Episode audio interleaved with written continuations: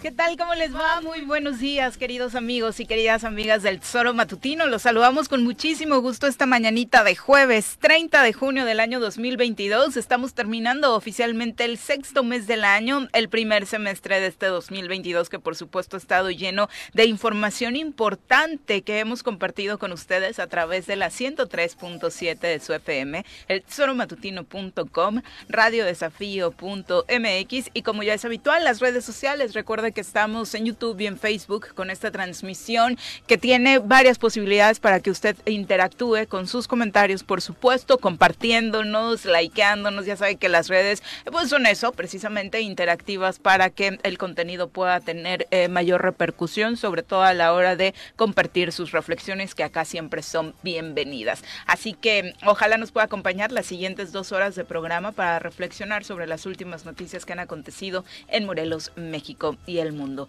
Mi querido Pepe, ¿cómo te va? Muy buenos días. ¿Qué tal, Viri? Muy buenos días. Buenos días al auditorio. Como bien lo dices, ya se fue el sexto mes de este año que se ha ido volando realmente y me parece que estamos arrancando, bueno, a punto de arrancar el mes de julio con un buen clima. Hoy la mañana está muy rica, está agradable, no hay, eh, no llovió al menos en, esta madrugada o en estas últimas horas. Y eh, estamos con mucho gusto yo al menos de estar aquí y poder compartir con el auditorio lo que ha estado pasando en las últimas horas en el estado de Morelos y a nivel nacional porque además se dio el este eh, enroque, ¿no? del contador Rabín, Rabindranath Salazar Solorio eh, eh, que ocupaba la subsecretaría de gobernación, ahora ya una coordinación en el círculo cercano del presidente, de la manera inmediata en donde está eh, pues eh, la estructura de la presidencia eh, pues tiene no tiene subsecretarías, tiene coordinaciones y ahí estará ya Rabindranath Salazar Solorio directamente vinculado al menos más cerca del presidente de la República Andrés Manuel López Obrador. Sí, tuvo varias lecturas por supuesto en el ámbito político por esta clara intención y posibilidad de que Rabindranath Salazar pudiera ser el candidato candidato de la coalición en 2024 para la gubernatura en el estado de Morelos. Ayer justo a través de la cuenta oficial de la Secretaría de Gobernación a las 12.30 se anunciaba que el presidente López Obrador había designado a César Alejandro Yáñez Centeno como subsecretario de Desarrollo Democrático, Participación Social y Asuntos Religiosos de la Secretaría de Gobernación. Es el cargo que ocupaba Rabindranath Salazar y ahora eh, también el encargado de la política interna del país, Adán Augusto, dio posesión de su nuevo encargo a Rabindranath Salazar en esta coordinación de la que hablábamos. A su vez, en su cuenta oficial en redes sociales, Rabindranath Salazar eh, señalaba, mi ciclo en la Secretaría de Gobernación concluye con grandes satisfacciones a nivel personal y profesional. Mi reconocimiento en el secretario Dan Augusto, mis mejores deseos a César Yáñez y mi agradecimiento total al presidente López Obrador por seguir confiando en mí. Y sí, queda claro que de entrada este nuevo nombramiento. Es una muestra de confianza del presidente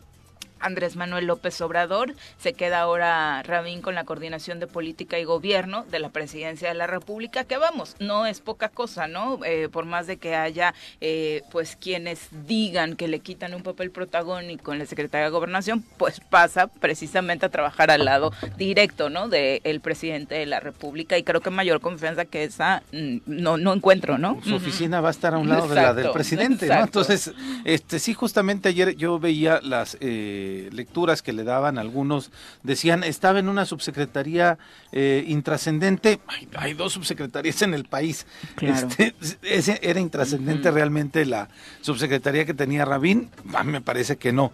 Después decían, ah, pero de subsecretario, perdón, pasó a una coordinación, sí, pero es que en la presidencia no hay subsecretarías. En, el organigrama de la presidencia son coordinaciones y eso es lo que, eh, al menos en esta, eh, en esta lectura de orgánica de la dependencia, pues lo inmediato es una coordinación y va a estar, insisto, a un ladito de la oficina del, del presidente de la República, teniendo comunicación constante, estando en este eh, tema de la coordinación de política pública, además, este desde allí, y eh, pues eh, algunos pensarán que esa posición lo esclaviza más a la Ciudad de México y que por ende ya no podría tener tanto tiempo para poder venir al estado de Morelos a realizar su aspiración que tiene, la de poder ser candidato a gobernador. Pareciera que es todo lo contrario, ¿no? Porque precisamente la, la subsecretaría lo encerrado en una oficina para estar precisamente, pues como lo decía su cargo, pues atendiendo mil y un temas relacionados con estos asuntos de peticiones ciudadanas, que precisamente todo el trabajo, por ejemplo, de organizaciones civiles se lleva en esa oficina y obviamente sabemos que es un tema muy, muy fuerte en el país. Exactamente, ¿no? Pero bueno, se da ese enroque,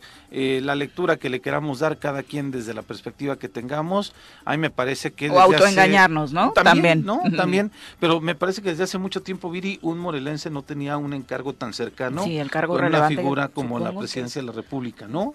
En presidencia yo no recuerdo a nadie, ni yo, la verdad, con un cargo tan cercano al presidente, ¿no? Exactamente, ¿no? Pero bueno, éxito a Rabín y que sea para bien para, para él y desde luego si le salpica al Estado, ojalá también sea eh, benéfico este espacio que ocupa eh, Rabindranath Salazar Solorio para, eh, pues ojalá empiecen a voltear más al Estado de Morelos, no solamente para darle papachos al gobernador, sino para poder darnos a papachos a todos los ciudadanos y ciudadanas que aquí habitamos. ¿no? Exacto, y también sirve para dejar de minimizar. Ayer justo cuando eh, platicábamos con Rafa Reyes, alcalde de Jutepec, eh, se contaba eso, ¿no? De pronto para platicas con él, con Juan Ángel, y lo que hacemos de verdad, o sea, a veces ni tiempo da, y no es exagerar, de platicar de temas políticos, porque traen una carga de trabajo importante en sus respectivos municipios, nada más por mencionar esos dos ejemplos que son con los que más platicamos eh, regularmente.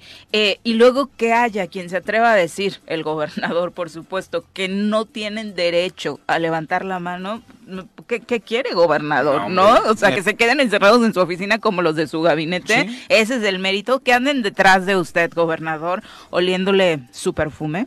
la verdad es que eh, si ese es el mérito para alzar la mano y querer gobernar este estado, pues no, es, ese mérito no lo van a tener eh, pues personas que no están cercanas a su círculo, ¿no? Y, mencionaste dos alcaldes que están haciendo bien su trabajo, Viri. Mencionaste dos alcaldes que están comprometidos. Mencionaste dos alcaldes que tienen una agenda propia y que este, sin duda la gente a estos dos alcaldes los calificó de manera positiva, por eso este, repitieron en su en su en su mandato están teniendo la segunda oportunidad de poder dirigir los destinos de Jutepec y de Jojutla.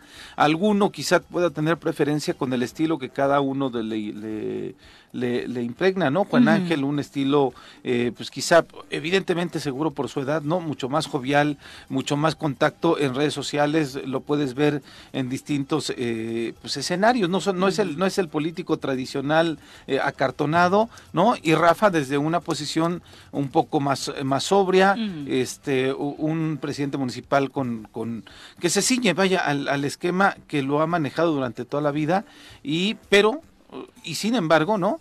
Eh, ambos, insisto, bien calificados por la gente y la gente se, se, se refiere a, a, los dos como unos eh, políticos que están haciendo y cumpliendo bien su trabajo. Sí, ya, ya en el análisis posterior, pues obviamente se tendrá que hablar de eso que mencionas, ¿no? La personalidad de cada uno, a quién le puede alcanzar para una candidatura de tal magnitud como es la gubernatura. Pero al menos en trabajo, estos tres de los que acabamos de hablar, pues ahí está, ¿no? No creo que el gobernador piense que Andrés Manuel es tonto y que va a hacer un movimiento así de poner a Rabín más cerca solamente por capricho, ¿no? Como suele suceder acá. Sí, claro, ya, y el candidato ya del gobierno ya está metiéndole publicidad en Facebook. Ojalá le metiera trabajo, ¿no? Sí, ¿no? es lo que se esperaría, porque por ahí también está la rumorología de que como se necesita lana, pues nos van a terminar echando más cobros a los ciudadanos para, pues, se tiene que garantizar, ¿no? El 2024 y quién los va a costear, pues por supuesto nosotros. Pues ¿Y cuál es la forma más fácil? Pues la secretaría en la que me manejo, ¿no? Pues sí, que es transporte. Y, pero nos están dando el dulce de que todavía hay descuentos para las licencias, no te preocupes, Viri. Aprovechen porque lo que se viene en torno a las multas para todos aquellos que no han verificado, que por supuesto debe existir, ¿no? No se trata de solapar ciudadanos irresponsables, pero el objetivo de realizar esto pues tampoco es una preocupación por el medio ambiente, ¿no? Sí, sin duda, ¿no? Es una cuestión Porque si no se haría parejo, porque si no los transportistas que están bien con él pues también terminarían por sacar de circulación unidades que no tendrían que estar. híjole, en particular la 17 qué barbaridad de unidades. La ruta 17, nombre, te lo juro, ¿eh? O sea... Muy mal, viejitas o contaminando. Sucias, viejitas, contaminando. Y la actitud de varios choferes es verdaderamente terrible. Lo digo así tal cual, porque además sí las uso, ¿eh? no, no es para andar choreando de que poco me subo al transporte público, no, sí, sí las uso. Y la 17, hijo, vas así eh, con la garganta preocupada. Sí. preocupado, preocupado.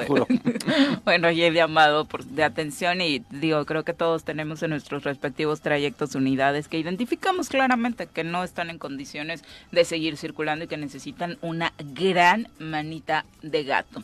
Eh, ayer se llevó en Morelos eh, a cabo esta ceremonia para la inauguración del Torreón y los relojes del Palacio de Cortés que por fin, después de casi cinco años que se suscitó el sismo de 2017, vuelven a marcar la hora y regresan a una vida activa en nuestra capital del estado de Morelos.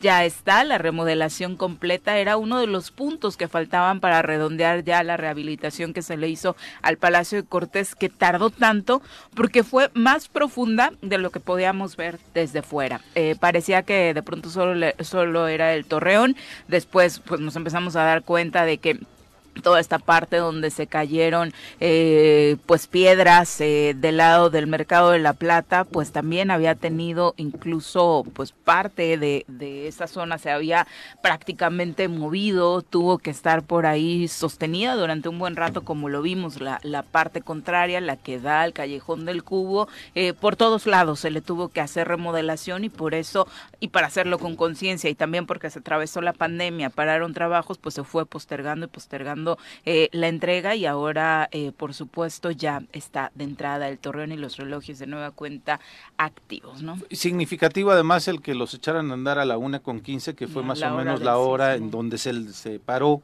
porque fue la hora del sismo del 19 de septiembre del 2017, una obra que al menos del Torreón, cincuenta y tantas toneladas, decía Viri, que es el peso de esta estructura del Palacio de Cortés.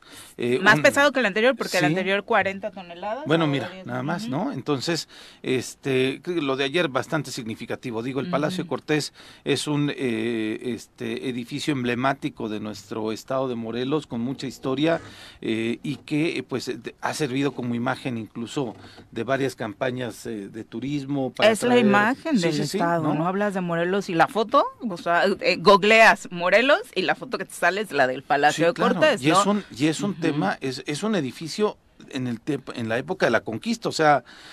O sea, tiene bastante, bastante eh, significativo el, el, lo que representa, vaya, este Palacio Cortés, sin, el Palacio Cortés estuvo aquí Hernán Cortés en el estado de Morelos, nos guste o no esta eh, histórica pues eh, tradición que se tiene de que digamos, sí, la presencia, ¿no? que ay, el conquistador, bueno, llegó, Tampoco Hernán Cortés tuvo la culpa, tampoco es un rollo de que vayamos a, hacerle caravanas a Hernán Cortés, pero por aquí pasó el cuate que estuvo aquí en nuestro, en nuestro país, en América Latina, y sí es un, es un, es un edificio emblemático. Todavía no le quitan las... Eh, no, alrededor todavía está sostenido desde este el lado del callejón del cubo, pues las eh, maderas que están sosteniendo todavía parte de los trabajos que se están realizando. Faltan detalles todavía, ayer lo decía el eh, titular del Lina, pero sí es eh, de verdad de la relevancia histórica de este edificio, fue el primero de su tipo en Latinoamérica y la verdad es que tendría que ser revalorado incluso ahora aún más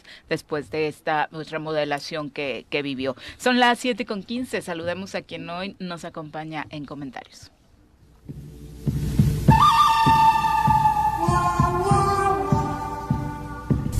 Partiendo desde la ex hacienda, pasando por la parada del 84. Y cruzando el puente del pollo, llega Carlos Caltenco a la cabina del choro matutino.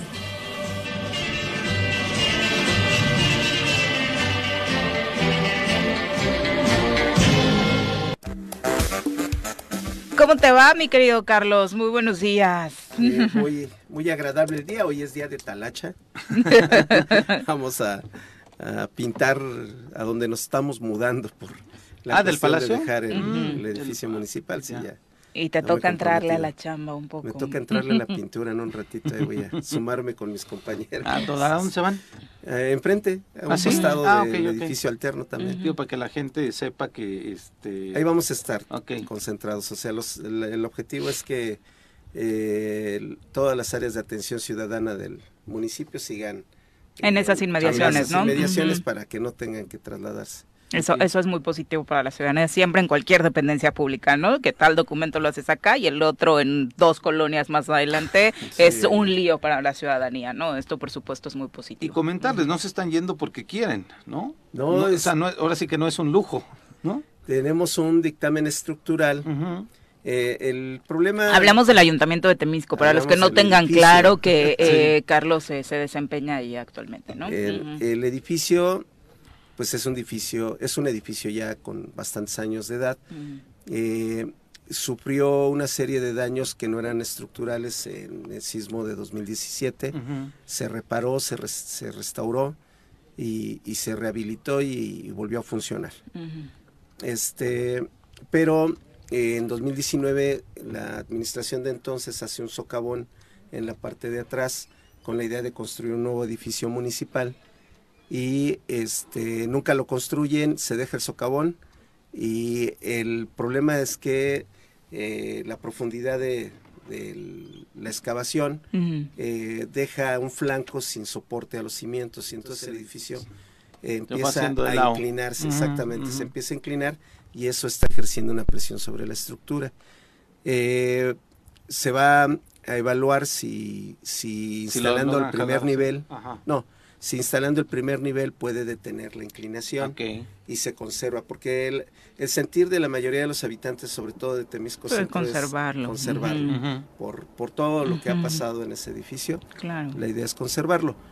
Una alternativa podría ser conservarlo, pero ya el segundo nivel ya no serían oficinas, de gobierno ya con el otro edificio que nosotros íbamos a iniciar la construcción este año. O sea, todo lo operativo se trasladaría. Se trasladaría al nuevo edificio, pero la fachada hacia la, hacia la avenida, hacia el centro, pues sí, seguiría siendo el, el, viejo edificio y podríamos hasta tener ahí exposiciones culturales. Claro, sí para no tener peso en él, que pues, se cuidaría más que nada eso. Un peso permanente. Porque aparte justo en esas zonas no tenemos, la verdad, espacios de ese tipo eh, y sí sería prudente. En Temisco no, hay galerías, no, hay este, exposiciones, no hay. Entonces. Eh, y, tengo muchas pinturas desde la primaria, Carlos, que me gustaría poner ahí. Para inaugurar. la cara de Carlos, sí, simula, Carlos. Pero, por ejemplo, hay una producción artesanal importante en Cuentepec, eh, de, alfarería. Hay, este, hay varias eh, expresiones culturales. Expresiones culturales. En el municipio hay, este, varios pintores, en fin. Eh, poder que sea un espacio de expresión permanente. Podría ser. La otra es que nos digan no se puede rescatar la estructura, va para abajo. ¿Este año sabríamos? Este año, sí. Este año, de hecho, vamos a empezar la, la construcción del edificio. Ok. Perfecto. Pero por lo pronto se pasan allá a las inmediaciones para poder seguir atendiendo a la gente. Es correcto. Y por seguridad de todos ustedes, ¿no? Ese es el punto que creo que vale la pena aclarar. Y desafortunadamente en el tema de la violencia en el estado de Morelos, Arturo Camacho Tolentino, ex candidato en dos ocasiones a la presidencia municipal de Tlaquiltenango por el Partido Socialdemócrata, eh, junto con otro hombre, fueron objeto de un ataque a balazos en la colonia Gabriel Tepepa de ese municipio. Ambos murieron cuando eran atendidos en un hospital de la zona.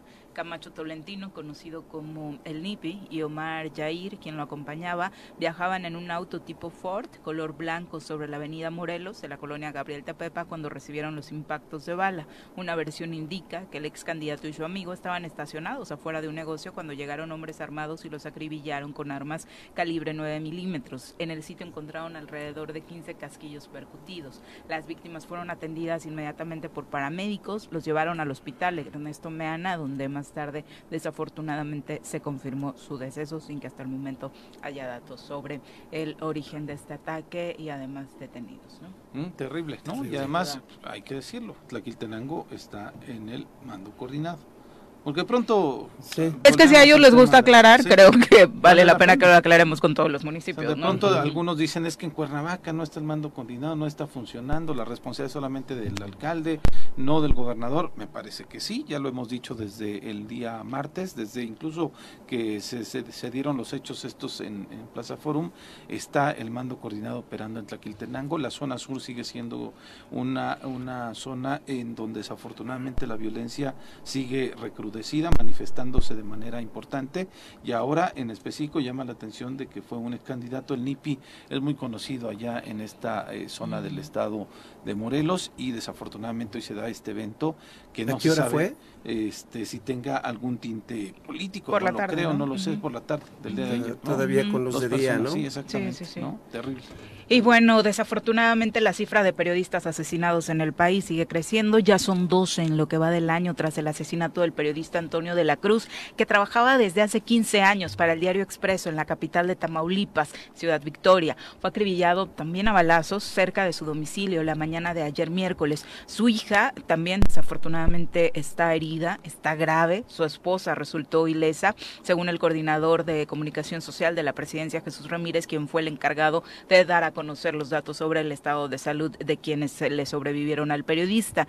Este, el asesinato de Antonio de la Cruz, es el eh, doceavo asesinato a periodistas en el país en lo que va del año. Estamos cerrando hoy, le decíamos, el primer semestre, lo cual ha colocado a este 2022 como el año más sangriento para la profesión desde que se tiene registro. Desafortunadamente, ¿no? Sin duda. Terrible, terrible. Sí, sí, sí. Son las 7.23, vamos a pausa, regresamos. Eh, con 30 de la mañana, dije tu amiga en forma despectiva, ¿eh? No, te lo voy a saber. dije el nombre de una persona que nos cae mal, su amiga. íntima.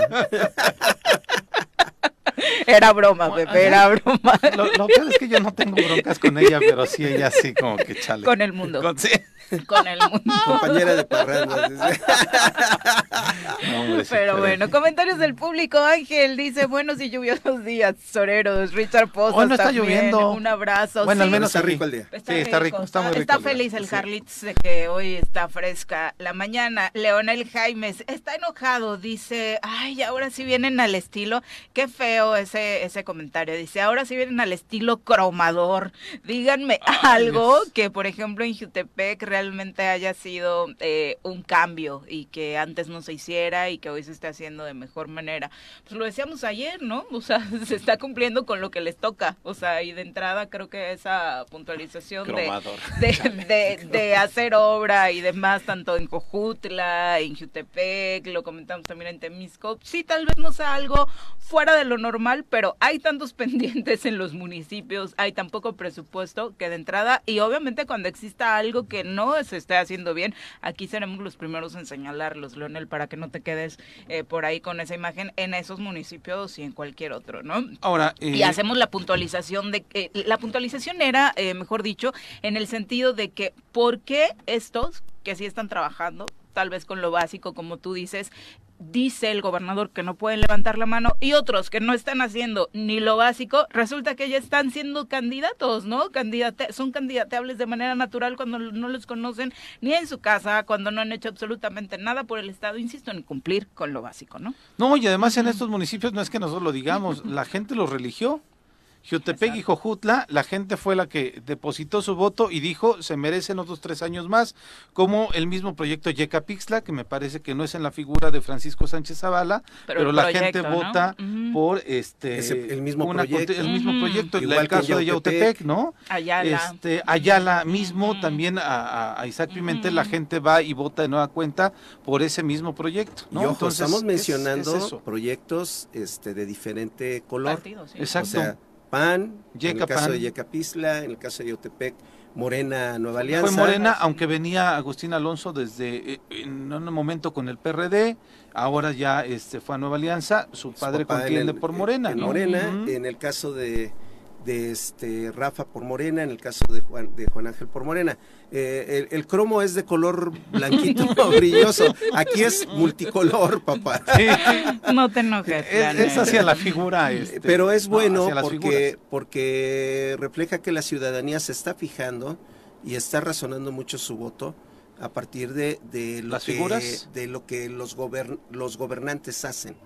Y un gobernante que hace lo que tiene que hacer, obviamente que va a tener el respaldo de la no, Incluso estas reflexiones que hace Leonel son bienvenidas, ¿no? Quiere decir que la ciudadanía está pendiente y revisando el accionar diario de sus habitantes, ojalá de sus gobernantes, ojalá lo hiciéramos todos. Sí, y yo creo que esto también, esta posibilidad de la reelección, eh, coloca la competencia política más, más este fuerte, ¿no? O sea, obliga a los actores políticos, a los gobernantes a, dar su chamba, a hacer su chamba, rindan trabajo, ¿no? A lo mejor y, y, en eso coincido con él. Este eh, ha estado tan deteriorada la política y el trabajo de los gobernantes También. que hoy hacer lo que se tiene que hacer resalta. Sí. Pero ya llegaremos al momento en el que se haga lo extraordinario, porque la verdad es que la situación en la que muchas administraciones Eso es lo más eh, triste, han entregado Sí, es terrible. Es terrible. que hoy desafortunadamente están en muchas comunidades felices porque se está cumpliendo con lo básico, porque no se había hecho absolutamente nada, ¿no? Eh, Chacho Matar, saludos. Paco Carzu también eh, nos comenta, buen día, um, sigue la violencia en el sur del estado de Morelos, el asesinato del NIPI el día de ayer, que de hecho, como lo comentaban, fue candidato en dos procesos para la presidencia de Tlaqui, eh, es, es muy lamentable para esta comunidad, pero pues los dueños de la liga, pone entre comillas, dicen que no pasa nada, que todo está en orden en Morelos y acá todos los días tenemos violencia. Es realmente lamentable lo que estamos viviendo. Fue, la declaración del secretario de gobierno en estos días, ¿no? En este evento en donde vino incluso la secretaria de Seguridad Pública a nivel federal, Rosa Isela Rodríguez, en donde el secretario de gobierno de nueva cuenta menciona la estrategia de seguridad en Morelos está bien, no hay que moverle una coma, y es por eso que eh, pues algunos nos extraña eh, que lo digan de esa forma y que no haya un espacio de autocrítica para poder plantearnos nuevos escenarios de cómo tendríamos que reforzar la seguridad en nuestro estado. ¿no? Estábamos hablando incluso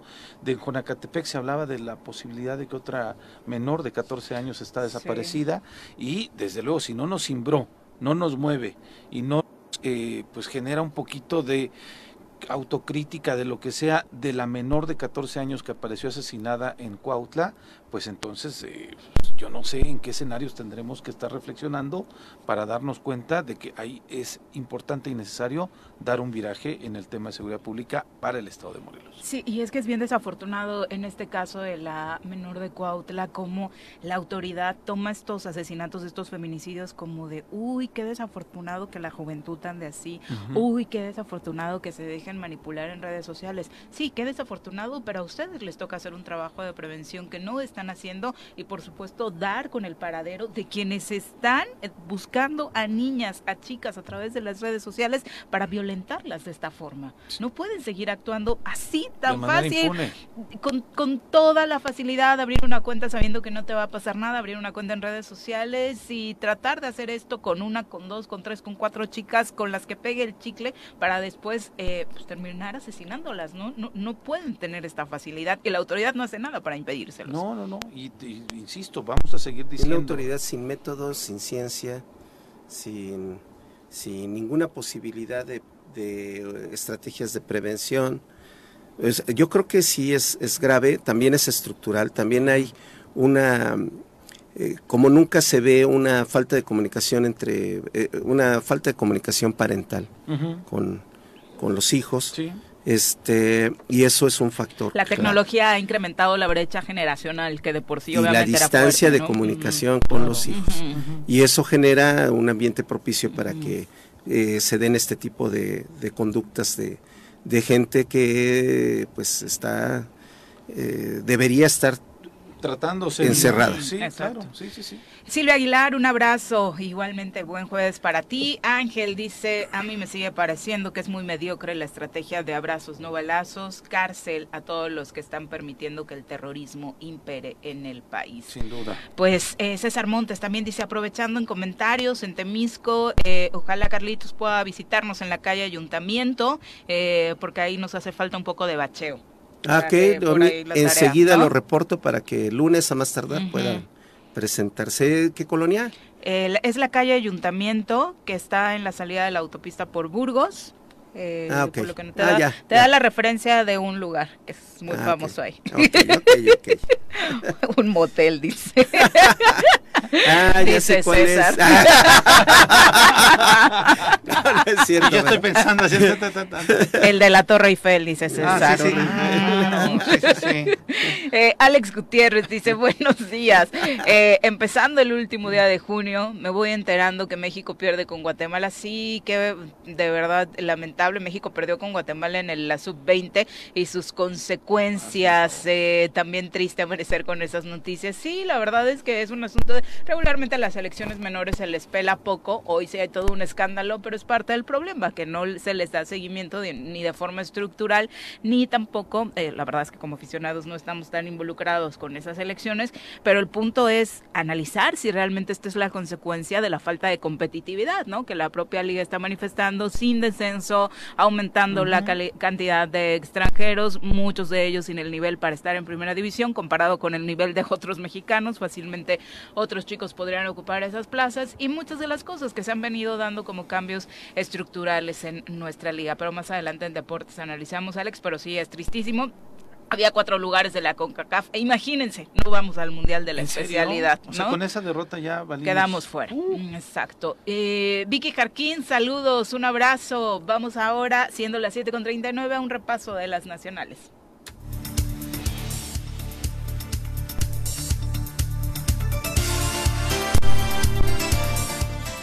Lamentable, por supuesto, lo que pasó en Texas. Se sigue analizando el origen de esta tragedia. Ya hay eh, detenidos. El tráiler con migrantes eh, que desafortunadamente perdieron la vida eh, pues burló buena parte de eh, en Texas de toda la vigilancia, burló tecnología, pasó por dos retenes y no sucedió absolutamente nada para detenerlo. Sabemos que eh, incluso pues tienen sus estrategias para cruzar gente, ¿no? La pregunta sigue siendo por qué se les dejó abandonados. Aunque la carretera interestatal 35 de Texas está repleta de puntos de control de la patrulla fronteriza en los que se ha desplegado tecnología de punta para combatir el tráfico de personas personas, el tráiler que cargaba más de medio centenar de migrantes logró, eh, logró eludir al menos tres retenes federales en los que hay lectores de rayos X, rayos gamma y perros buscadores de acuerdo con una cronología que se ha hecho presentada por el gobierno mexicano, además de pasar por retenes menores, que son los tradicionales con eh, la Policía de Migración, el tráiler cruzó por el punto de revisión conocido como el Encinal, donde incluso el conductor fue fotografiado sin que la carga del tráiler fuera inspeccionada y sin que los sistemas eh, de tecnología detectaran a las más de 60 personas que estaban ocultas en el cajón. También pasó por una región altamente patrullada y vigilada por agentes adscritos a la estación de Cotulla sin que fuera detenido para revisión en ningún momento. Eh, lo que cobra dimensión es que no se trata de cualquier sector el que fue burlado de alguna forma por estos coyotes. De acuerdo por el reporte más actualizado de la Oficina de Aduanas y Protección Fronteriza, el sector de Laredo, Texas, por donde circuló el trailer, es el que cuenta con más equipo de radiación para detección en todo el país. En total, solo ese sector cuenta con 57 unidades de gran escala para obtener imágenes completas de unidades de transporte y detectar no solo personas para evitar la trata, sino también, por supuesto, el trasiego de drogas y desafortunadamente en este caso no se pudo hacer nada para evitar esta tragedia que ha cobrado pues dimensiones escalofriantes, ¿no? Con la muerte de todas estas personas que viajaban ahí. Homero Zamorano, prácticamente todas, Homero Zamorano, de 45 años, es el chofer eh, de este tráiler, fue arrestado eh, ya por cargos penales relacionados con su presunta participación en el contrabando de extranjeros con resultado de muerte es identificado como el chofer que manejaba este tráiler donde hay hasta el momento 54 migrantes muertos por asfixia. Si es declarado culpable, se enfrentaría a cadena perpetua o incluso a la pena de muerte, según ha informado el Departamento de Justicia. Y que además intentó este, pasarse como uno de los eh, de las víctimas, ¿no? Sí, sí, estuvo pasarse como uno de las víctimas y ya hospitalizado, ¿no? Incluso. Después ya lo identificaron como, como el chofer. Apesta corrupción. Sí, por supuesto. Apesta corrupción. Es, es, increíble que en los Estados Unidos exactamente. Pero dicen que allá no hay corrupción, ¿no? No, no, no, no, no, no, no, apesta corrupción y es una viene de México. Exactamente, ¿no? Pero hay, y además en Texas, que es el estado eh, uno, de los estados, emblemáticos eh, con esta postura en contra de los migrantes, ¿no? Conservadores a más no poder, pero con una postura increíblemente discriminatoria hacia los migrantes, increíblemente de xenofobia, ¿no? El discurso de la mayoría de sus gobernantes de Texas así es, y apesta corrupción y apesta corrupción de los Estados Unidos, no solamente obviamente del, de, de, la frontera, de gente de México, también seguramente la hay, pero que hayan eh, este, brincado todos estos retenes que narrabas, Viri, es increíble. Es, es, y la eh, tecnología, ¿no? O sea, realmente tienes que hacerte muy menso para que estos filtros eh, de tecnología pues no te den señales de que, ¿no? Exacto. O sea, te has, volteas a ver al otro, alguien volteó a ver al, al, lado contrario, ¿no? Exactamente. También está detenido eh, Cristian Martínez, de 28 años, él fue detenido desde el lunes, está acusado de un cargo de conspiración para transportar inmigrantes ilegales. Eh, él fue detenido porque en el celular de Zamorano, el chofer, se encontraron conversaciones con esta persona para ponerse de acuerdo sobre cómo serían trasladados mm. eh, los migrantes después de cruzar la frontera.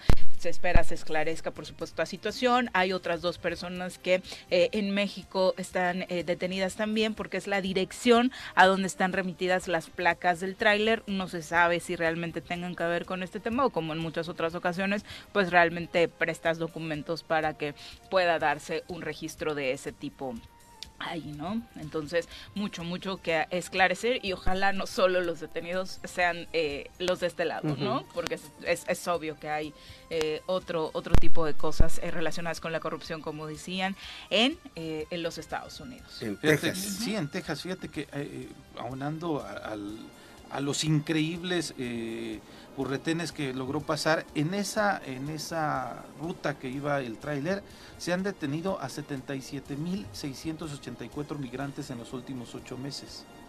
Entonces por eso dices, no puede ser, es un absurdo. Si han actuado con tal severidad. Se les descompuso al mismo tiempo todo. Todo en esos tres retenes. es, es absurdo. Exacto, como dice Rafa Vega eh, Chavaje a través de Facebook, dice apesta corrupción de ambos lados y no, no, somos mejores o peores que los del otro lado. Se comprueba con este tipo de situaciones que no tienen la calidad moral, ¿no? Para venir, por supuesto, a reclamarnos nada en materia de corrupción y a darnos lecciones, ¿no? Como el tema de, del narcotráfico, ¿no? Sí, allá no hay capos, allá no se distribuye la droga ni que, consumen. que transita por nuestro México, ¿no? Exacto. Ni consumen. Antes de irnos a pausa, desafortunadamente en el tema de la inseguridad, de la violencia, hemos hablado cómo las infancias están siendo cada vez más afectadas, incluso hasta la muerte con esta guerra que está viviendo el país. Eh, Ayer comentábamos acerca de esta balacera en un punto de vacunación en Puebla.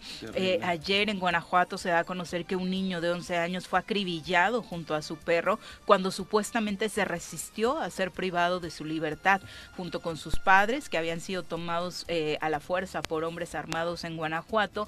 El chico, el niño, trató de huir y desafortunadamente fue asesinado. Esto sucedió en Guanajuato, en la calle Segunda Privada de Dolores, en la colonia Molino del Ávila, durante la madrugada. Vecinos reportaron intensas detonaciones dentro de una vivienda. La policía llegó al lugar del ataque, encontró sin vida al niño en uno de los pasillos de la casa, cerca de su perro, también sin vida, ambos con diversas heridas de bala en el cuerpo. Según versiones extraoficiales, en la madrugada llegaron hombres armados en dos camionetas, entraron por la fuerza a la vivienda donde supuestamente sacaron por la fuerza a un hombre y a una mujer, sin que hasta el momento tampoco se tengan mayores datos del caso. Y, lo, otro que hay que mencionar, Viri, es esta propuesta del dirigente del PRI de que ya los ciudadanos nos armemos también en México, me parece que no va a pasar, me parece que es una locura. Afortunadamente dentro de su partido hay voces más eh, coherentes, ¿no? Que ya dijeron no. También en esta alianza que tiene, ¿no? El PRI con el PAN y el PRD el PAN y el PRD me parece que no van en esta misma postura, pero no sé, entiendo que la situación de violencia en nuestro país es complicada, eh, en, el estado de Morelos también, pero ah, no, no, vemos lo que está pasando en Estados Unidos. Cómo estos chicos, un menor de edad con 18 años puede, este, digo, ya cumpliendo los 18 años, pudo comprar un rifle de alto calibre y llegar a una escuela y hacer una matazón. O sea, en este sentido de querer eh, atacar la violencia con, violencia y de que ya cualquier loco podamos tener un arma es inconcebible para nuestro país desde mi punto de vista. Y qué bueno que hay partidos políticos e incluso priistas que no están eh, en esa misma postura. Y no sé si es un acto de desesperación para quererse otra vez legitimar en esta dirigencia tan cuestionada que los mismos priistas le están haciendo a este alito, como le llaman, ¿no? Tú déjalo. No, no, me da igual, pero que no, que no vayan. Tú déjalo porque. Qué barbaridad parece, Carlos. Parece el sepulturero de ese partido. está con el Undertaker. Está con su martillo poniéndole clavos al ataúd cada declaración que hace. Cada... Híjole, inconcebible cómo el PRI lo sigue soportando. Sí, pues, pues, ya, lo, ya pidieron que se vaya, pero de pronto los desconoció a los exdirigentes y sale con esta propuesta de que ya los ciudadanos podamos armar. Es terrible. Bueno, son las 7 con 48 de la mañana. obviamente del lado contrario deben estar felices, ¿no? Encontrarse ese tipo de personajes en la, eh, entrecomillada oposición. oposición son las 7 con Si esa es la oposición. Regresamos. Entonces van a decir que sí lo mandan. A Martín Flores, un abrazo hasta Coajomulco, pueblo originario en el norte de nuestro estado, justo en las fronteras con la Ciudad de México. Un abrazo, querido Martín, eh, y a toda la comunidad, por supuesto, que suele escucharnos de manera continua. Son las 7.53 de la mañana. Si usted eh, se ha propuesto, después de no cumplir con su dieta el primer semestre del año, ya iniciarla y llegar con cuerpazo a diciembre, le deseamos suerte. Ojalá lo logre aquí no le vamos a ayudar mucho, solo los lunes con la doctora Novielo, porque hoy eh, precisamente la pregunta de esta mañana que nos viene a hacer Daniel García, a quien saludamos con muchísimo gusto, pues va relacionada con un tema que es todo lo contrario, pero que es parte de las tradiciones de, del mexicano, ¿no? Así es, mi querida Viri, Pepe, ¿cómo están? Muy buenos días. Fíjense que vamos a empezar la ruta de la garnacha aquí en el Choro, y el día de hoy vamos a comenzar como inician el día muchísima gente de Cuernavaca, de Morelos y de toda la República Mexicana con un rico y delicioso tamal verde, ¿por qué no? que los compramos con nuestros proveedores oficiales. Sí, verde. ¿Por qué verde? Es el verde que Porque es el tradicional. A mí me gusta siempre más el rojo. ¿Te gusta el rojo? Sí. A mí el verde es El verde es como el más común. Y además porque ya no había rojos porque pasamos ah, tarde. Es tu, pretexto. que llegué tarde, tenía que ponerme a mano. Los compramos con unos proveedores de nosotros que tienen muchísimos años, que están ahí afuera del Hospital Parres, aquí en Cuernavaca, son riquísimos. Somos muy fans de la gente que vende comida en el Parres. Entonces, el famoso este autobús ese. No, no, no, es una señora que se pone en su ah, mesita de madera con su anafre pequeñito de carbón y que tiene ahí los tamales, tiene su champurrado, su atole de arroz con leche y chicos de producción, váyanos pasando los tamalitos para pasarle aquí a, a Viri, a Pepe y a Carlos y se den las tres de los ricos tamales que en cualquier punto de la ciudad van a encontrar. Carlos sí está a dieta, él no quiere. ¿Estás a dieta? ¿Y quién te dijo que no? Dice, ¿por qué hablan por mí? pero el paréntesis es que te, evidenciaste porque la camionetita es para los trasnochados. ¿eh? Sí, sí, sí, ya se dio a conocer que pasa por su tamal como a las 4 o 5 de la mañana. del Hospital General es a, los trasnochados. Pero Oye, es una tradición como del centro del país al sur, ¿no? Porque siento como que en el, norte, ya no, son tanto, de, tamales, ¿no? No, pero aquí en Morelos es eh, parte del el día a día, de la, dieta obligada, la guajolota. ¿Qué, qué creen? Es la comida rápida mexicana. Exactamente, de la mañana. Como pasé a las 8 de la mañana, ya no tenía telera la señora, que también es un punto ah. importante. Inician muy temprano. Inician muy temprano. Entonces, a propósito de venir hoy con los tamales, pues queremos hacer la encuesta chorera del día. ¿Dónde venden los mejores tamales en Morelos. La gente de Jujutla, la gente Yo tengo mis favoritos en Temisco justo en la esquina de casa, eh, afuera de eh, las tiendas de conveniencia del, del Oxxo, pero, son, pero son gourmet. ¿No? Ah. Entonces, la verdad son muy buenos ahorita que... De esos de queso Filadelfia. Tenía un poco de gastritis y, no estaba comiendo picante. hay unos, eh, los de dulce, por ejemplo, son de chocolate con eh, ah. piña o mantequilla. La verdad están muy, muy deli. Eh, y para los temisquenses, esa es mi recomendación de tamales, ¿no? Puede que el precio esté un poquito alto, creo que andan eh, por ahí de 20, 25, dependiendo de lo que sea, pero son los clásicos oaxaqueños. Eh, hay de costillita, hay, ah, la verdad, una, hay, hay, como 10 variedades. Fíjate que el, precio del tamal, desde muy temprano el precio del tamal varía desde los 10 hasta los 15 pesos es el promedio. del tradicional. El tradicional. El tamal eh, oaxaqueño, que es el que viene es más carito, ¿no? un poquito más carito. También está el tamal nejo, que es el que se acompaña con Esos me encantan. Ese se usa para acompañar los moles, ¿no? El soso los hacen aquí. El tamal de frijol, como bien eh, hacía El tamal de lote. Ah, el tamal de lote. A mí el tamal de lote no me gusta. A mí me encanta. En la zona sur, en mi pueblo, en Yacatlán, acostumbran a comer el tamal de lote con salsa verde, crema y queso. Con crema es deli. ¿Por qué? No sé, pero toda la vida sí lo han comido. Sin embargo, la recomendación aquí está. no, pues adelante. El tamal yo voy a dar mi apuesta. Adelante, no es en Temisco. ¿Dónde es? Uy, Uy regáñelo, Juanita. por favor. el Antonio. Ah, sí es cierto, hay uno en Temisco. no, qué mal, qué mal. Regáñelo, Juanita. Los tamales de mi amigo Alejandro El Elotes, en la Nopalera. Ah, mira. Bueno, pero decías unos de aquí de la Varona.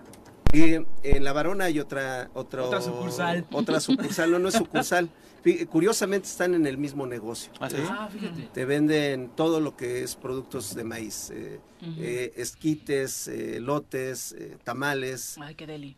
Es, son los dos lugares este, son muy parecidos su, ¿Mm? su modelo de negocio claro. pero los de mi amigo Alejandro ¿En, qué, ¿En qué número de glorieta? Porque ahí es como nos ubicamos. Pasando el, híjole, no me acuerdo la calle, pero pasando el depósito de agua rumbo al panteón, Ajá. en, la, primera calle a mano izquierda. okay. Y enseguidita está, por las tardes, noches, ellos ellos venden por las tardes, noches. Yo, yo traje unos el, ah, el 2 de febrero, sí, sí. Estaban muy ricos. Están muy buenos Y esos están ahí en la eh, en San Juan y Cuauhtémoc, en Chapultepec, aquí en Cuernavaca también bueno, si está la señora todos los días desde las 6 de la mañana, un poquito antes, y está con el anafre también de, carbón. sí, sí, nada de, de, estufa, ¿no? Y de los que comentabas, ¿de en qué glorieta? En la tercer glorieta del Antonio Barona. Ahí está. Este, ahí está. Ah. es un negocio muy similar, igual vende nada más en las tardes, noches y, este, los tamales. Y que además sobra decir que es un producto que a diferencia de quienes venden eh, raspados o nieves, independientemente al clima, a la temporada, todo el año se vende por igual, porque pues el, la hora promedio es eh, por la mañana. Hablamos de cuatro y media, cinco de la mañana que ya están instalados. Y esa hora está fresco sí o sí. Está fresco sí o sí, ocho y media, nueve ya están terminando y raro, raro es encontrar tamales en la noche, pero todavía hay uno que otro puestecito. Entonces, la encuesta es la misma. ¿Qué lugar de Morelos nos recomiendan? Ahorita en las redes sociales del Choro Matutino vamos a subir eh, la foto con la encuesta para que nos dejen ahí todas sus recomendaciones y nos lancemos a conocerlos. Richard Posas dice, los tamales Roxy en compositores son ah, muy ricos, son clásicos, ¿no? Sí, es el tema. Eh, Adriana Gutiérrez dice, la verdad es que eh, los mejores siempre están afuera de las terminales de autobuses. Eso siempre son garantía. Nunca falta un puesto de tamal afuera de las terminales. Es que es la, comida rápida mexicana. Sí. O sea, es la comida rápida mexicana. Vicky Jarquín dice, esos tamales que dices Viri Gourmet es por pequeños y caros. No, al contrario. la verdad es, que el tamaño está muy, muy bueno y... Es gourmet por los ingredientes. Por los ingredientes, exacto. y porque son innovadores en el tema de los... Eh, sabores, ¿no? Eh, hay innovación en ese tema. queso Filadelfia, porque además han combinado lo salado con lo dulce y da una combinación exquisita. Que a mí no me gustan los tamales de dulce, la verdad, yo sí prefiero como... El de dulce a mí no me gusta, hombre. ajá, a mí tampoco. me gusta a ti, Pepe? Eh, también sí le Sí, pero, pero el verde siempre es mi opción. Mi favorito es el rojo, el tuyo. Eh, bueno, pero el, el, tamal nejo me encanta. El de mole. A mí me encanta. Ah, los de mole. Ah, el oaxaqueño, de, de mole. No. ¿No? ¿Esos de, mole? bueno, eh, aquí en Morelos casi no se comen mucho. van a enfriar, a ver, pero en la Ciudad de México, el tamal eh, el tamal mm. tradicional de mole no lo he probado, fíjate. O sea, conozco los oaxaqueños de mole que me encantan, me fascinan, me enloquecen, pero este, no, estos, estos no. Habrá que checar si alguien por acá tiene el dato y los hacen para también probarlos, ¿no? En, la, en la Ciudad de México es verde, rojo, mole o de dulce. Claro. Y acá en, Morelos. es más verde, rojo, rajas o de dulce. El de rajas con queso ah, el de es muy rico. Sí. Eso tengo que decir que me estoy haciendo una guajolota yo. Muy, muy deli, por supuesto. Pues, no, Pepe ya, ya, hizo lo suyo. Lo Esto... vas a querer con telera, porque además es otro punto. La guajolota, la guajolota. que es la torta de tamal, es otra variante del tamal. Yo no, porque voy a ver las imágenes de la doctora Novielo y digo, no quiero que me regañe tan feo. Bueno, pues ahí está eh, la encuesta del día. Por favor, escríbanos en las redes sociales del Choro Matutino y estaremos muy gustosos de visitar esos lugares. aquí, un amigo Dani. Hasta le va a tomar foto a tus tamales el buen Carlitos. Bueno, pues ya está. ahí en las redes vayan dando sus recomendaciones porque vale, vale la pena, por supuesto, iniciar la mañana comiendo rico y la verdad es que.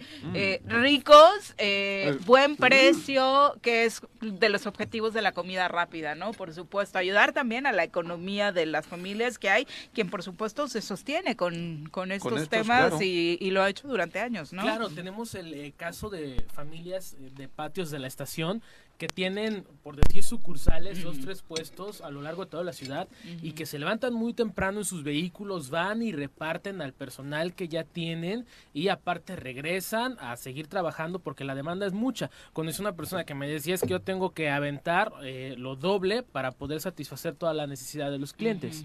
Mariana Sotelo dice, ¿con qué es mejor acompañarlo? Pues el atole es lo tradicional, ¿no? El champurrado. El champurrado también es clásico. A mí no me gusta. ¿No te Prefiero de avena. Que me cae pesadito, ¿no? Sí. Yo el arroz con el leche. Arroz con leche. El, pero el arroz con leche con el tamal como que no. Sí, ¿no? Sí, sí, sí. Yo sí lo como así. Sí. O sea, tú en cualquier puesto de tamales. En cualquier puesto de tamales, ¿cuáles van a ser las tres opciones de bebida que vas a encontrar? Champurrado, arroz con leche y chocolate. Sí, sí, es de ley, yo creo chocolatito. Sí, pero a mí nunca me han gustado los atoles. ¿No te han gustado? ¿Y eso?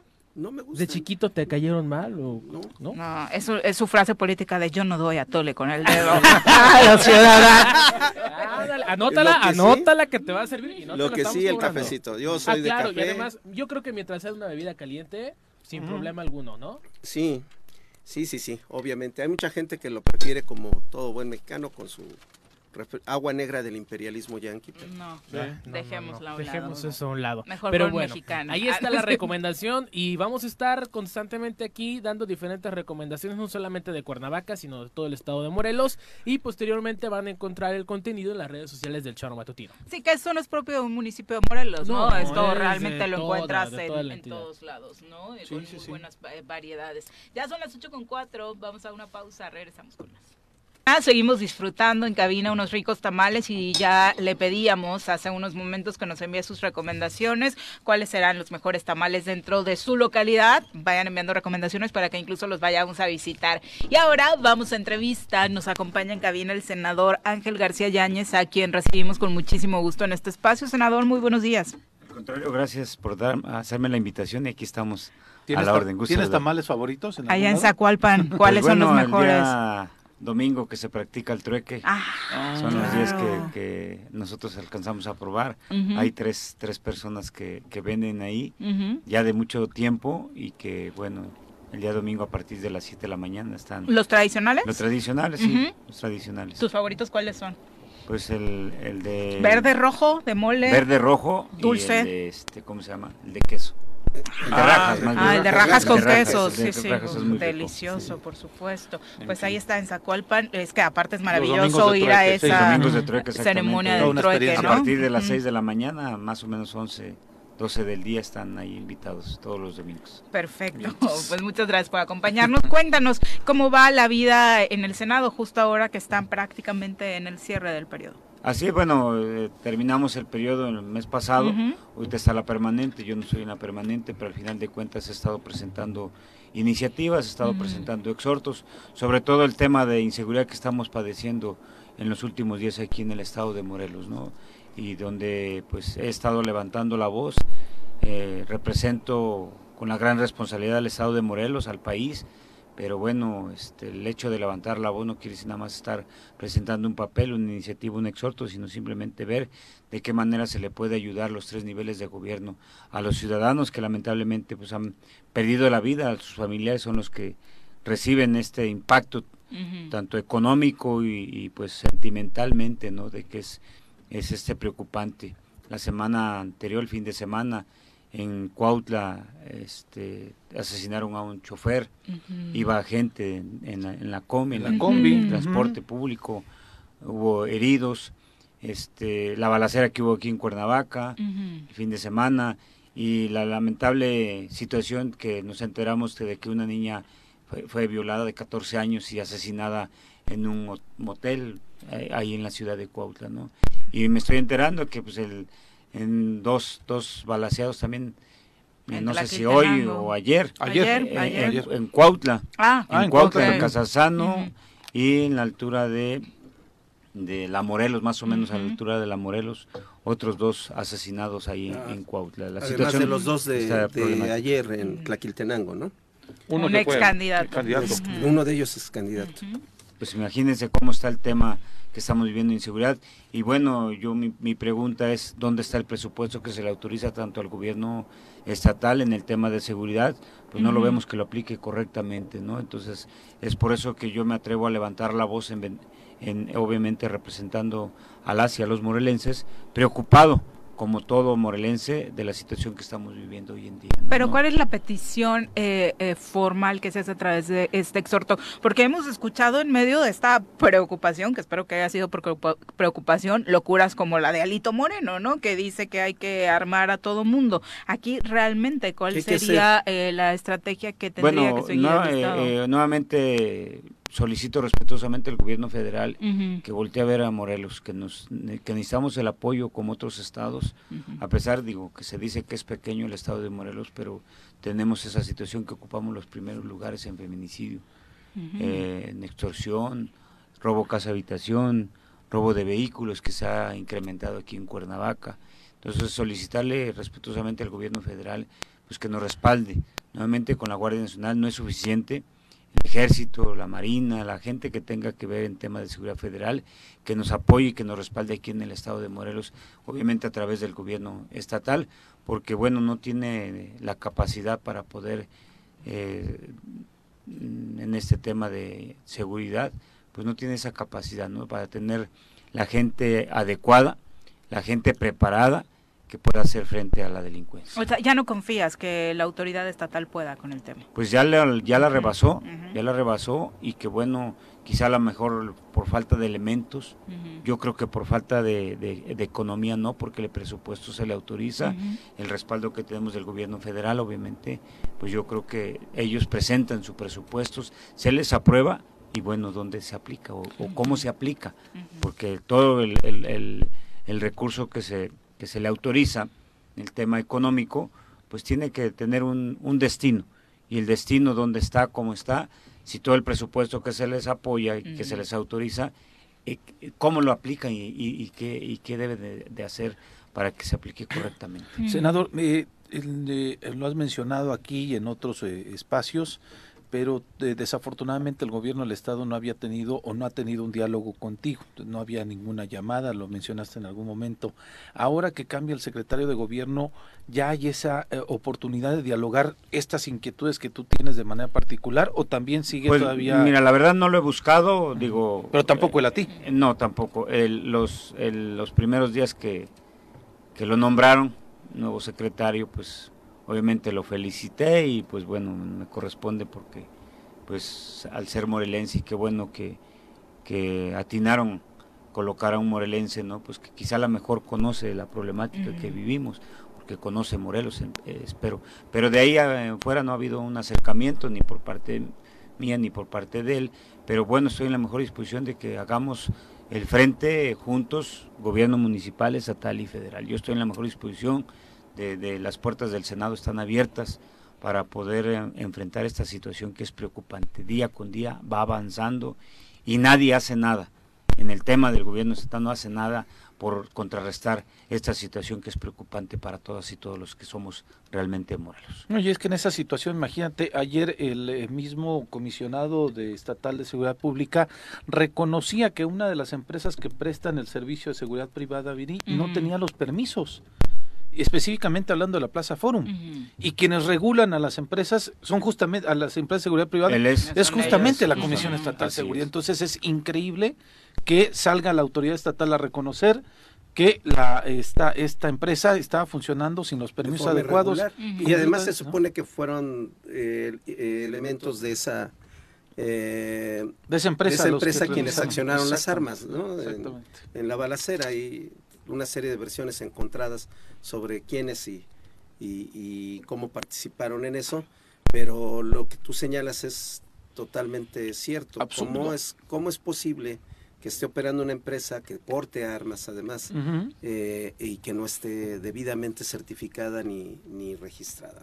Y lo más lógico que obviamente la preparación que le hace falta a un elemento que de seguridad que porte un arma y que no la sepa utilizar correctamente. ¿Por qué? Porque si, no sé, desconozco si fueron al aire o si a una persona las detonaciones, pero hay gente y no se puede accionar un arma donde hay bastante gente. claro. y no lo puedes hacer porque te robaron dos blusas. O sea, eso me parece un exceso totalmente de que... Pues ahí está la falta de preparación de los elementos de la empresa, sobre todo que está incurriendo en una situación de que no cuenta con los permisos, también el gobierno, que también no se da la tarea de revisar este tipo de empresas que quizá a lo mejor no están correctamente bien con documentación, permisos, más sin en cambio, también volvemos a lo mismo, la falta de capacidad por parte de seguridad, donde no se da la tarea de revisar este tipo de empresas. ¿no? ¿Cómo, ¿Cómo podría Ángel Yáñez, en la posición que se tiene, se dice mucho que los legisladores más los senadores que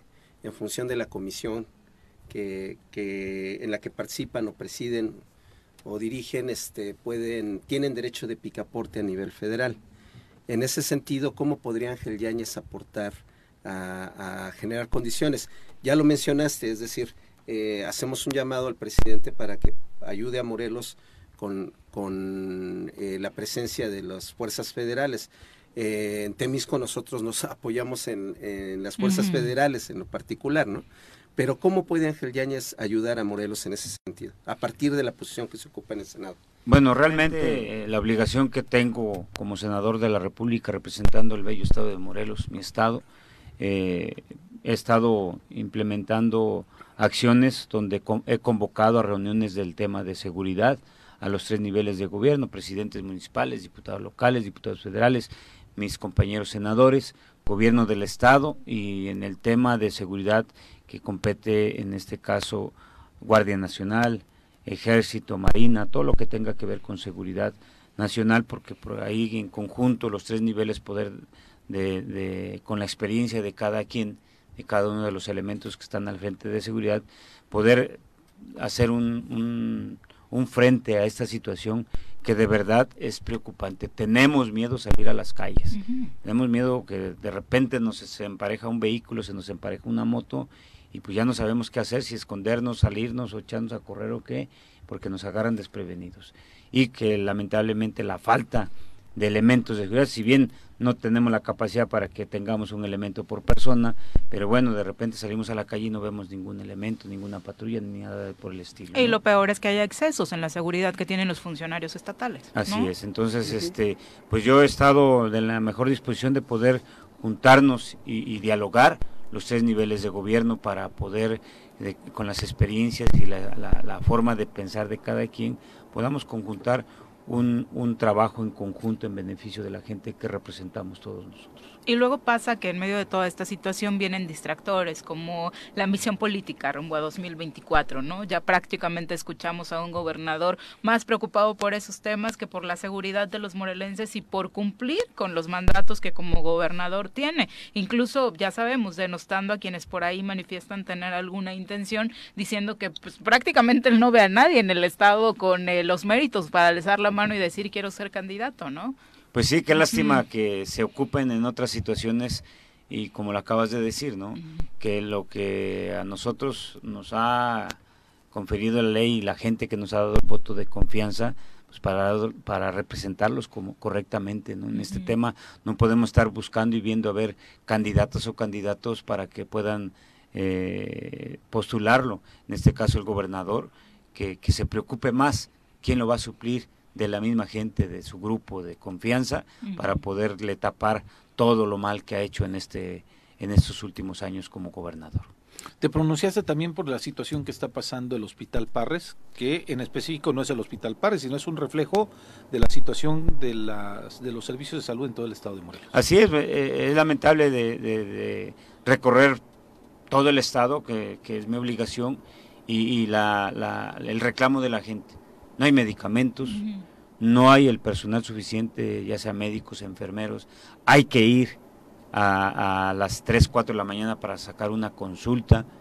Están formados 20, 30 personas para que les toquen 3 o 4 consultas nada más. Entonces hay que esperarse otro día más, otros dos días más, los que están enfermitos. Y que bueno, volvemos a lo mismo. ¿Dónde está el presupuesto de salud? ¿Dónde se encuentra o dónde lo aplican? Si no hay medicamentos, no hay personal suficiente que, que, que pues pueda sobresalir en el tema de salud, porque bueno, eh, si bien sabemos que la gente más desprotegida, la gente que menos economía tiene, pues no tiene para pagar una consulta de, no sé, 500, 600, 700 pesos o 1000 pesos. Sí, ya arriba de 500 las unos particulares. Estudios tampoco tienen la suficiente economía y para medicamentos tampoco. No es posible que el, que el gobierno tenga el presupuesto y no lo aplique correctamente. De repente, si corre con suerte el enfermito, le dan consulta, si corre con suerte y le toca ficha. Y si le toca consulta, tiene que ir a comprar ellos mismos sus medicamentos, medicamentos caros, medicamentos que el gobierno tiene la obligación en el tema de salud, tanto darle, obviamente, la consulta y dotarlo de medicamentos, porque para eso es el presupuesto. Sí, y lo que la gente se pregunta es de, de qué forma se le van a exigir cuentas al gobierno del Estado cuando tiene un Congreso, o lo tenía hasta hace unos días dividido, a un Congreso local, a la oposición eh, como tú, como la senadora Lucía Mesa, alzan la voz y viene la embestida y prácticamente se le están llevando, están nadando de muertito, ¿no? Sin entregarle cuentas a nadie, llevándose presupuesto particularmente ese que me parece gravísimo en materia de salud, sin que nadie les diga nada, senador. Pues es lamentable esta situación, obviamente, como dice divide y vencerás. Obviamente el gobierno necesita y, su propósito es que estemos todos divididos, tanto eh, los compañeras y compañeros diputados, que cuánto van ya medio año más o menos, sí, sí. Y, un poquito Desde diciembre con la discusión no hemos visto los resultados correspondientes. Si bien hay diferentes formas de pensar, diferentes partidos que están ahí dentro de que representan las compañeras y compañeros diputados, la gente les dio el voto de confianza para poderlos representar y, y pues obviamente velar por los intereses de la gente, de la gente que le dio el voto de confianza y también de la gente que no se lo dio porque también tiene derecho. Y obviamente por eso nos representan y representamos los que tenemos esa obligación y ese interés, ese interés de que las, cosas, las cosas pueden cambiar. Morelos lo necesita a todas y a todos. Debemos estar unidos para lo que se venga y que no tengan que venir a poner o postular de dedazo desde arriba o que el gobierno, en este caso el gobernador, ya tenga su candidata o su candidato tapado, como le llaman, y que en su momento... No lo, tiene tan tapado. Pues ¿no? lo tiene tan tapado, se lo ven, anda, ya de dama de compañía y anda haciendo su campaña. No, sería bueno agarrarle la palabra en esta nueva etapa, nueva era con, con Samuel Sotelo como secretario de gobierno, que está generando consensos, que ya se ha podido destrabar la situación en el Congreso, va caminando eh, ¿no, es, ¿No sería bueno agarrarle la palabra en ese sentido? Pues desde luego que sí, pues eh, debemos estar abiertos al diálogo, a la concientización de, que, de que todos tenemos una responsabilidad, ¿no?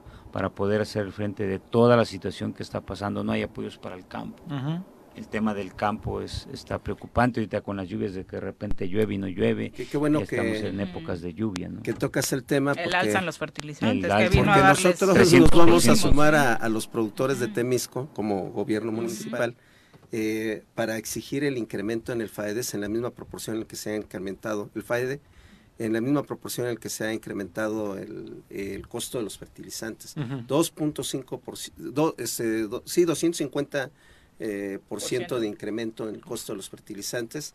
Pues eh, el recurso que... No alcanza. No, pues, eh, no alcanzó para menos de la mitad o la mitad de lo que se venía apoyando al productor.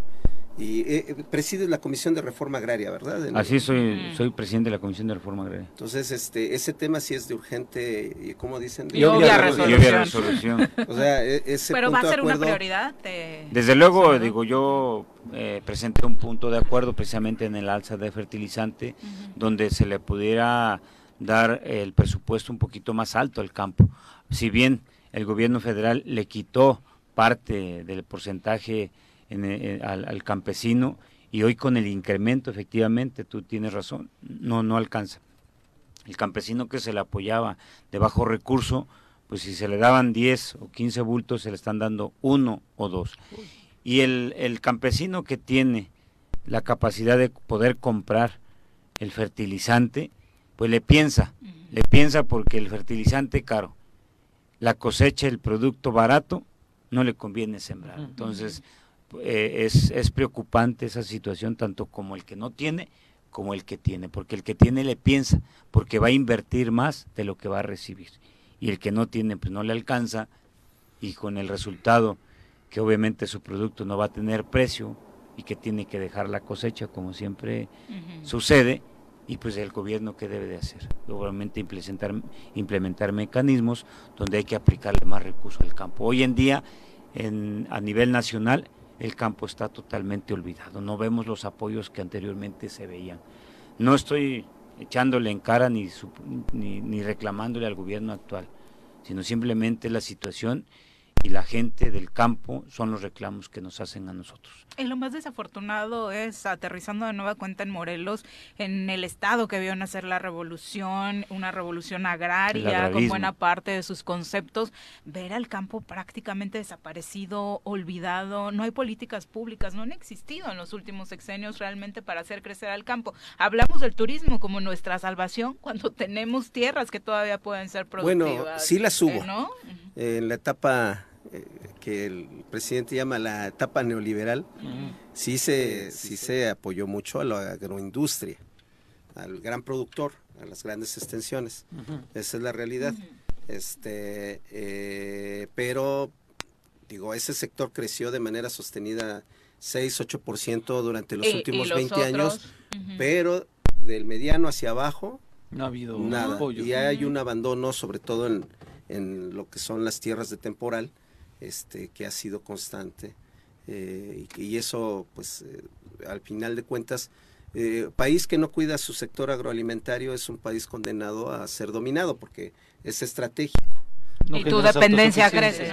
¿no? generas autosuficiencia. Ah, si me permiten, quiero hacer el comentario que cuando inicia la pandemia y hasta la fecha, digo, está en puerta lo de la pandemia, el, según el regreso, ¿no? la ola, nueva ola que, se viene. La quinta.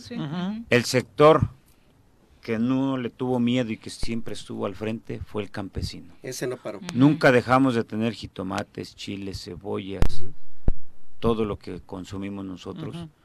Y el campesino nunca dejó de trabajar. No le tuvo miedo a la pandemia, lamentablemente pues, varias compañeras y compañeros perdieron la vida y que bueno, este por, precisamente por eso se le debe de, aplicar más recursos, se le puede, se le debe aplicar más atención y más respaldo y más apoyo, porque es el sustento del país.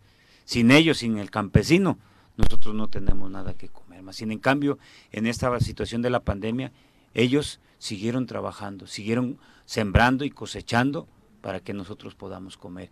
Y el gobierno no le dé el reconocimiento como debe de ser. No, no suena lógico, ¿no?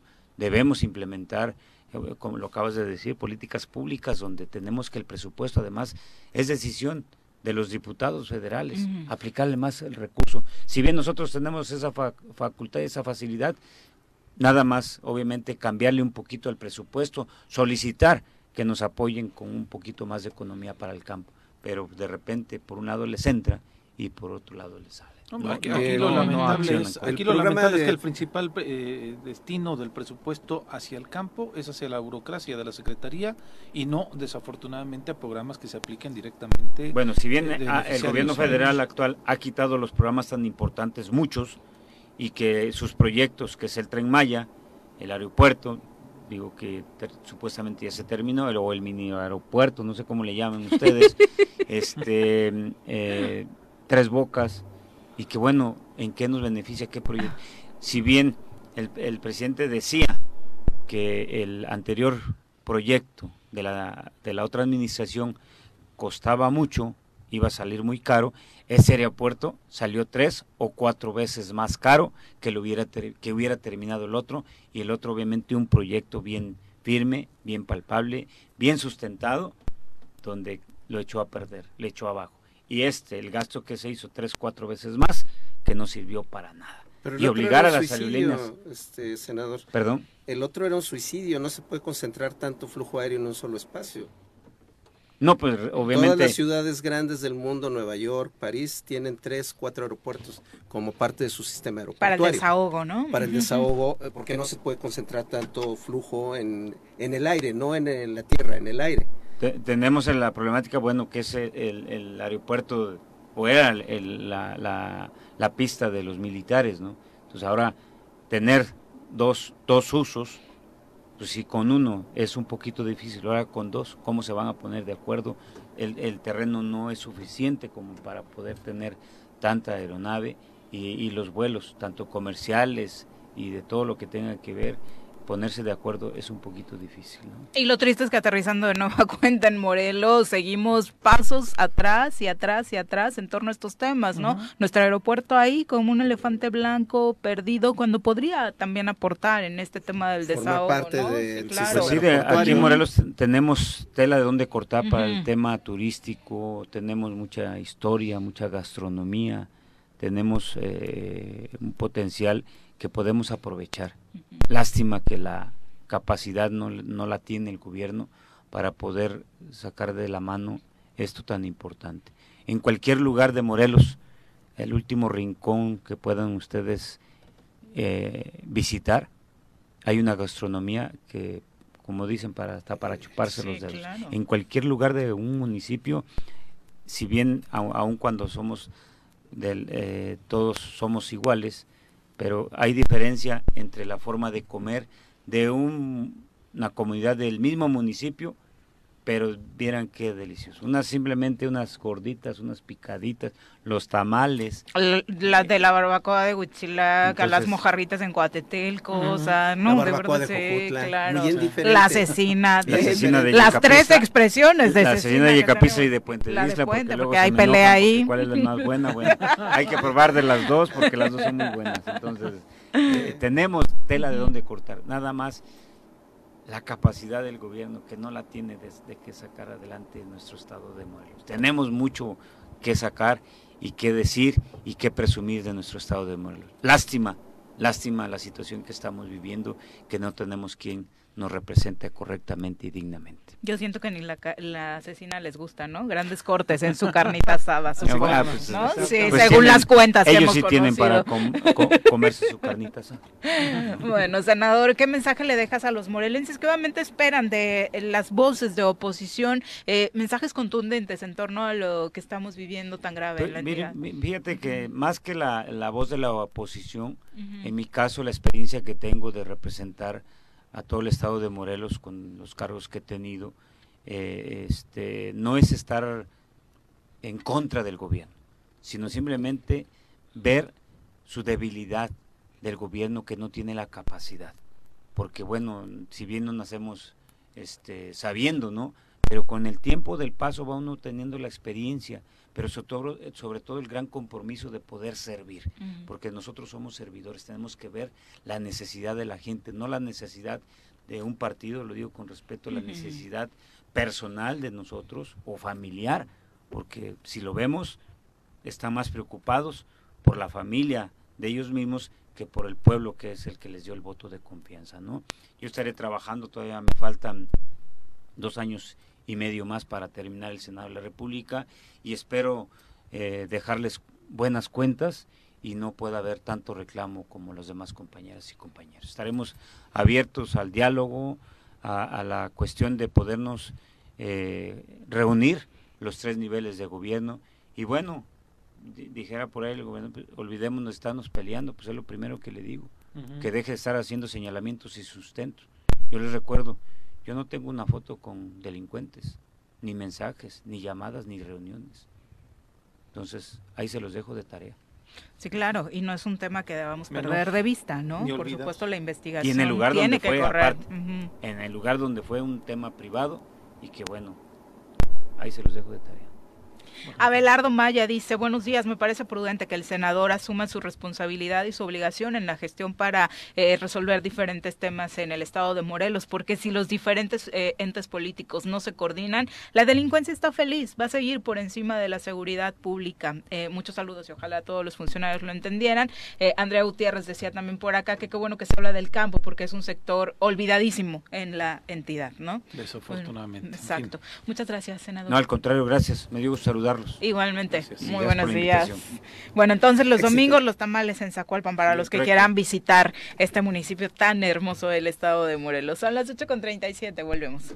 Bueno, de la mañana, eh, Abelardo también dice, desgraciadamente el apoyo al campo ha disminuido porque hay mafias también en las organizaciones campesinas y los políticos también colaboran con ellos para ganárselos y pues abonar más a la corrupción existente ahí este pero los fertilizantes se entregan a través de las organizaciones de Carlos. no, es directo no es directo es a través eh, se hace el padrón se integra así con el apoyo de los comisariados ejidales y comunales. Pero eh, lo importante en Morelos es que la federación también apoya al productor, sobre todo, más bien, está apoyando solamente al productor de, terrenos de temporal y del sistema producto maíz este, con fertilizante gratuito, con el programa de fertilizante gratuito. Entonces, tienen esa doble posibilidad. Pero el problema es que apenas juntando los dos, les da al campesino para recibir un apoyo equivalente al del año pasado, de los años anteriores, porque el, costo del fertilizante se disparó más del 200%. Está cañón. Entonces, el dato que das es este de 8, 7 mil, 8 este, mil pesos la tonelada, hoy en 15, 16 mil. Y luego nos preguntamos por qué los productos de la canasta básica relacionados con frutas, verduras y demás, pues están subiendo. Los tamalitos, ¿no? O sea, porque gracias a esos productores que siembran maíz, es que hoy nos podemos comer unos tamalitos aquí en esta mesa. Y, y tiene toda la razón el senador, el único sector que no paró en la pandemia fue el sector agroalimentario. Sí, y fíjate, que el anuncio que hacían, por ejemplo, la Secretaría de Desarrollo Agropecuario aquí en Morelos, estaba dando los números de cómo eh, iban a dispersar este apoyo pero desafortunadamente no anuncia una inversión estatal, solamente anuncian la inversión de, que la federación está dando y haciendo, y solamente algunos municipios están haciendo un esfuerzo propio, pero el Estado, o sea, el gobierno del Estado, de manera particular, y revisaré el boletín de nueva cuenta, no menciona de una aportación directa de nuestro gobierno estatal. Por eso nosotros nos vamos a sumar a la exigencia de los productores de Temisco para que el presupuesto de FAEDE eh, se incremente en la misma proporción que se ha incrementado el costo de los fertilizantes. Claro. Son las 8 con 43. Vamos por fin de regreso a nuestra clase con Pepe Iturriaga. Repasando el pasado con el maestro José Iturriaga de la Fuente en el Choro Matutino. Querido Pepe, te extrañábamos. Muy buenos días. A ustedes, también, Viri. ¿Cómo estás? Buen día. Muy bien, muchas gracias. Con Tocayo, buen, día, Carlos. ¿Cómo estás? Buen día. Bien, gracias. Oye, Pepe, antes de entrar en materia, me gustaría que nos dieras un contexto de lo que puede significar para Morelos esta ya rehabilitación eh, prácticamente en su totalidad del Palacio de Corte. Es un emblema de nuestra entidad. Claro, bueno, desde luego que eh, como es uno de los edificios icónicos de nuestra ciudad, pues esta rehabilitación, como le has llamado, pues lo que nos permite es que la van a recibir generaciones siguientes eh, bien conservada, porque como como los coches o como las personas, si no les das mantenimiento, acaban en la basura. Entonces hay que ser preventivos y yo creo que es muy eh, admirable que, que, se haya logrado eh, pues sacar dinero, quién sabe de dónde, qué bueno para, para este mantenimiento. Exacto, después de cinco años la verdad es que es una buena noticia tener ya este edificio rehabilitado. Pero bueno, cuéntanos hoy de qué hablamos. Mira, este, creo que todavía vale la pena seguir hablando de las epidemias. Pues ya viene la quinta ola, entonces estamos todavía ad hoc. Eh, sí, sí, sí, en realidad eh, bueno, ya nadie queremos hablar ya de la epidemia porque ya estamos hasta el copete. Llevamos eh, dos, casi dos años estuvimos encerrados y llevamos unos meses ya empezando medio a salir, pero, pero creo que es muy importante que tengamos presente, pues esta ola que tú mencionas. No es como las olas anteriores, que al aumento enorme de los contagios corresponde también un aumento enorme de las muertes, porque como ya estamos vacunados, la mayor parte de los mexicanos, pues entonces ya la mortandad es realmente mínima. Que se cuiden mucho los que no están vacunados, porque eso sí, este, a ver quién los, los puede salvar. Eh, eh, eh, pero la mayoría, por fortuna, los responsables estamos vacunados. Entonces, yo creo que el, el, como dicen mucho, no bajar la guardia, seguir cuidándonos. Eh, nosotros aquí en la casa de ustedes, pues empezamos a salir, pero con todos los cuidados, con el cubrebocas, si hacemos hecho alguna reunioncita en el jardín, eh, todo mundo con la tal sana distancia. Creo que es muy importante no confiarnos, porque efectivamente pues nos podemos llevar un susto y la mortandad, aunque es pequeña, pues les puede tocar algunos descuidados o confiados.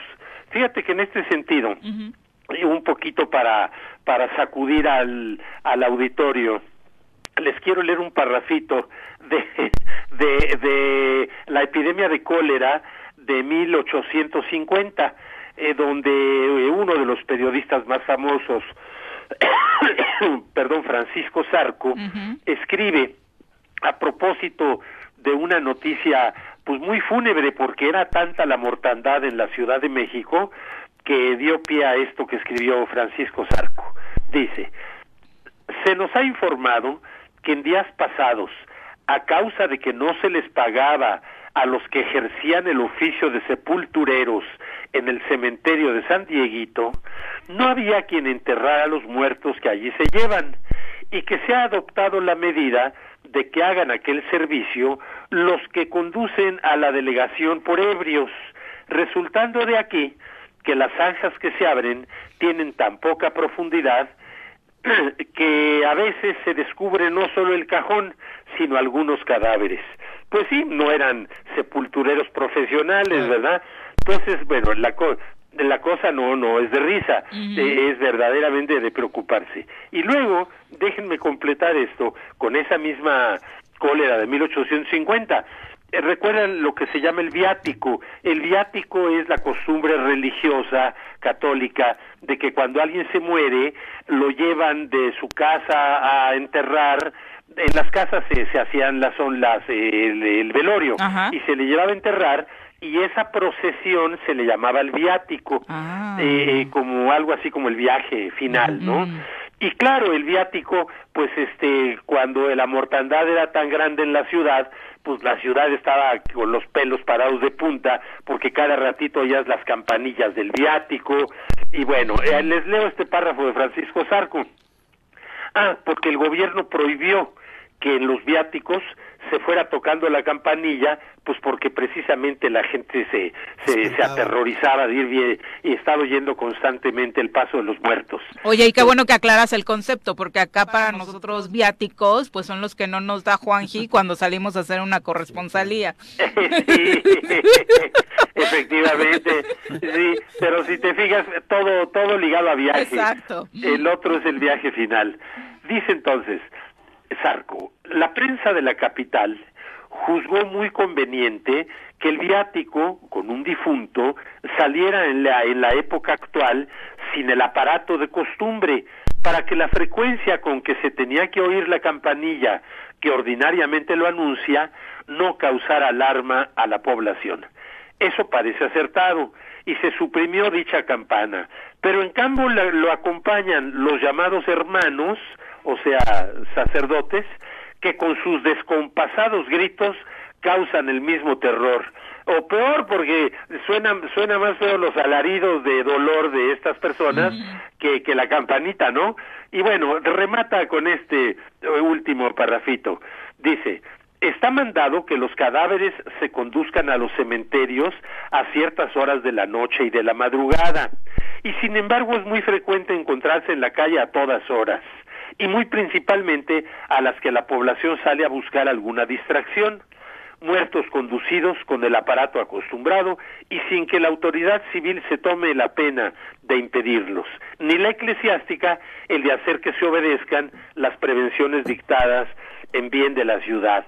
Pues sí, este, eh, como era una ciudad eh, relativamente chica la de México, muy peatonal, aunque había carros a caballo, pues este veía uno circular a los muertos con muchísima frecuencia. Que no nos vaya a pasar lo mismo, aunque ahora nomás veamos pasar las, las carrozas grises de tipo limusina, que pues para el fin del asunto es lo mismo.